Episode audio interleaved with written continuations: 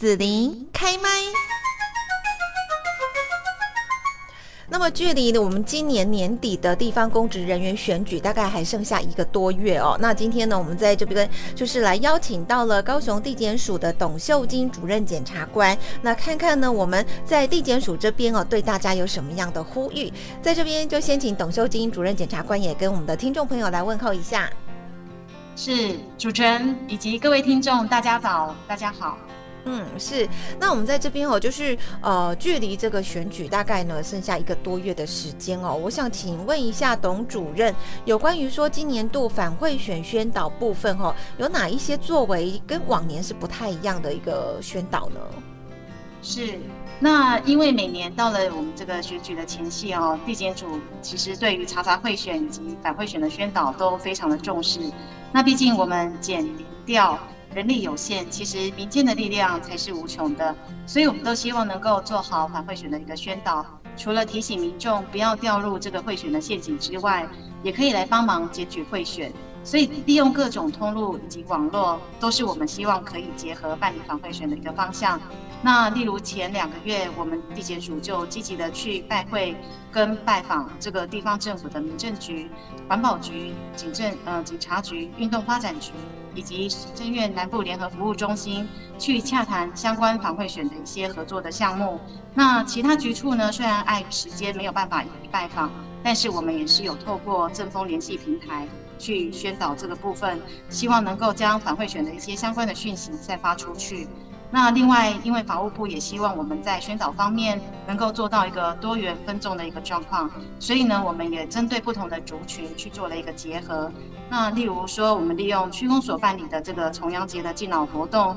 针对银法族群呢，我们做了一个反馈选的宣导。那在汽机车通勤族往来的道路交通上的电子看板，我们也都有装置了这个反馈选的专线。针对新住民、原住民的这些族群呢，我们也都有做相当的一个宣传的活动。此外，当然也很感谢中广安排了这一次的采访，让有收听广播习惯的听众可以在线上接触到反馈选的相关的资讯。那在今年的九月呢，我们高雄地检署跟桥头地检署其实有做了一个不同以往的一些宣导的主题，就是我们邀请了世界级的这个呃球后戴正颖小姐来担任我们的反馈选大使。那这一次的活动呢，从规划、联系、录影以及制片，到我们整个发布影片的记者会完成，这个过程呢，前后大概只有一个月的时间。对于地检署来说，其实是完成了一个不可能的任务哦。那除了有小戴跟戴爸的一个热心投入公益之外，我们后续会将小戴的反贿选海报、布条、公车广告、大型看板，甚至小戴的反贿选的声音。呃，会出现在大街小巷的环保车上，目的就是希望能够结合这个小戴清新健康的形象，让反会选的焦点更为吸睛。嗯，在我国哈，每四年就会有两次的选举，就是包括像地方公职人员选举啦，还有总统跟立委哦，那也有像农渔会选举等等。也就是说呢，每到选举的前夕，地检署会有查查贿选跟宣导反贿选两个任务。那在这个贿选的太阳上面哈，不晓得地检署这边啊，是不是面临着什么样的一些挑战啊？那会不会说有一些新形态贿选的方式产生呢？是。那我们民众呢，其实最了解传统的一个贿选的方式哦，就是现金买票。那除此之外，像是呃免除债务啊、介绍工作、招待旅游、捐助活动的经费，或是代缴保费、党费等等，其实都是有可能会构成一个贿选的。那以下呢，我会针对就是说呃比较常见的一些变相的现金买票的行为，或是变相的一个招待旅游或参会的一个太样，来跟各位做一个介绍哦。那变相的现金买票呢？我们例如说，利用一个生日喜宴、商礼的一个名义哦，来赠送这个礼金，其实它是呃在自赠这个汇款。那甚至是说，在重要的一个节日，假借慰问贫户的名义发放这个慰问金，或是说补助社团的经费，变相来赠送这个礼品。那有些候选人呢，会在他们的文宣品里面夹带价值超过三十元的一些礼品，例如说洗车券啊。呃，加油券或是一些购物的折价券等等，那假借这些活动呢，达到一个赠送礼的一个目的，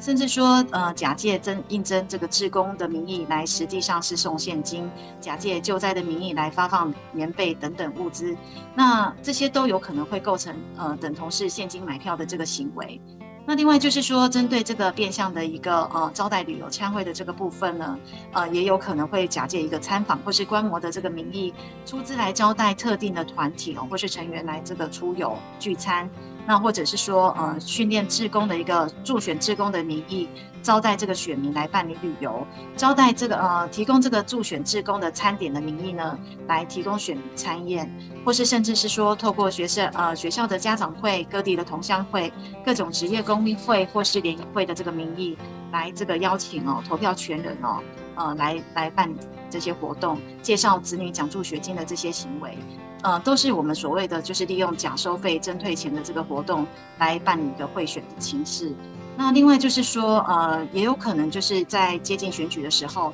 会有免费提供这个呃选民住处跟投票处所的这个往来的交通工具。那另外就是也有可能会利用加薪、工作奖金，或是给予这个有薪水的假期等等哦，都是一个呃提供这个不相当对价的一个劳务关系，都有可能会构成我们所谓的。贿选的行为，那另外随着这个时代的演变哦，以及科技的发展，其实，在查查贿选上面，我们也是面临了很大的挑战。那呃，也就是说，这些形态也有可能会有很多的变化，包括其中会冲刺的这个选举暴力，以及之外境外资金的一个介入、选举赌盘以及不实的假消息，甚至利用这个声伪技术哈来这个呃。来这个呃攻击这个对方哦，以及就是用行动支付来作为汇款的一个嗯方式，都有可能会去影响到我们的选举哦，所以也是我们未来要去密切关注以及查缉的一个重点。现在科技及三 C 产品发达，是不是可以请董主任也跟我们来说明一下，如何用手机相机来搜证贿选情形？然后呢，我们现在又注重隐私跟各自的问题，用什么样的方式来搜证，才不会衍生妨害秘密罪的情形呢？那因为现在大家呃人手一机嘛，几乎就是很少看到没有手机的这个民众。那其实最好收集贿选的一个方式，就是用我们手上的手机来做一个收证。但是呢，民众在使用手机或是相机来收证的时候，其实有几个地方哦要特别去注意。第一个就是说，我们不可以为了要收证哦，主动去引诱呃对方或是游说对方哦，说哎我可以承诺你去帮你买票。例如说，哎，我手上握有我相关亲亲友这个名单哦，呃，可以提供你作为参考。那我可以去帮你进行一个买票。那或者是说，哎，我以前曾经帮谁谁谁买过票，询问对方说是不是要买。哦，这个行为呢，绝对是不可以的。那第二个就是说，假如呢，你今天摄入的对象呢是你自己本人。也就是说，呃，候选人他今天行贿的对象是你自己的话，那你要进行一个搜证的时候，因为呢，他其实不是出于一个不法目的，所以呢，呃，搜证的人其实不用担心他把钱收下来，因为这个部分其实是不会有违法性的一个疑虑哦。那如果说，假如你呃摄入的对象是呃其他第三人的民众正在被这个候选人贿选的这个过程的话，除非已经经过这个选的一个同意，他去摄入，要不然的话，这个摄入的场域必须要是一个不具有隐秘性的处所，呃比较恰当。那假如说呢，呃你为了要摄入这个画面呢，而非法入侵了他人的住宅，甚至在他人呢私密。呃，隐秘性的这个处所来非法装置这个监视器的话，这个其实都是可能会有处罚的疑虑哦。所以以上在收证的过程中，可能民众要特别去留意这样子。听说检举贿选是有奖金的，那我们要怎么鼓励民众来检举贿选呢？还有呢，去检举贿选的民众也会担心自己的个资会不会外泄，然后有安全上的问题呢？那因为选举买票卖票都是属于有罪的行为哦。那如果选民呢收了这个汇款之后，纵使说没有投给这个候选人，或是说没有去投票，其实这个行为都是会影响到我们整体的一个选风哦。那一样都会有面临刑事上的责任的问题。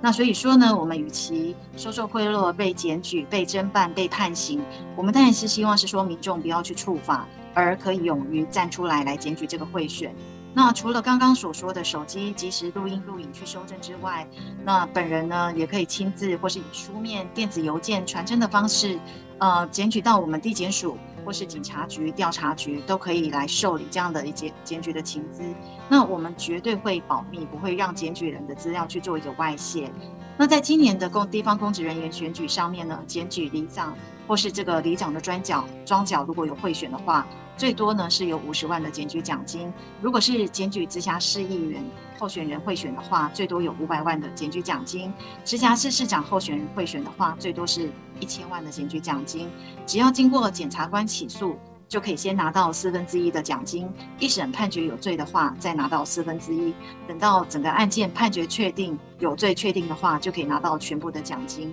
那在这个奖金的发放上面呢，也要特别提醒各位民众，就是说，除了去保全相关的市政之外，其实动作也要快，因为我们的检举奖金呢是会发放给最先检举的民众。如果呢呃晚一步的话，那这个部分可能就领不到。最后这边是不是可以请董主任也提醒大家，如果我们检举的话，要怎么去做？有什么检举电话吗？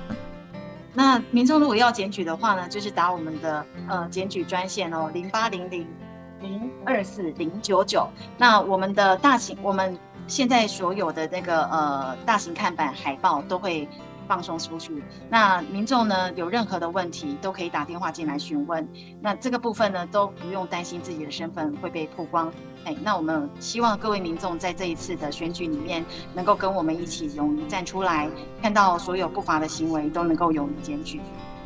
好，那我们今天在这边呢，就谢谢高雄地检署董秀丁主任检察官了，谢谢，谢谢，谢谢，谢谢你收听紫琳的节目，欢迎订阅关注紫琳开麦，紫琳也想听听你在听完这一集节目后有什么想法或感受，欢迎留言分享或前往紫琳的官网内指天生来逛一逛，我们下次见。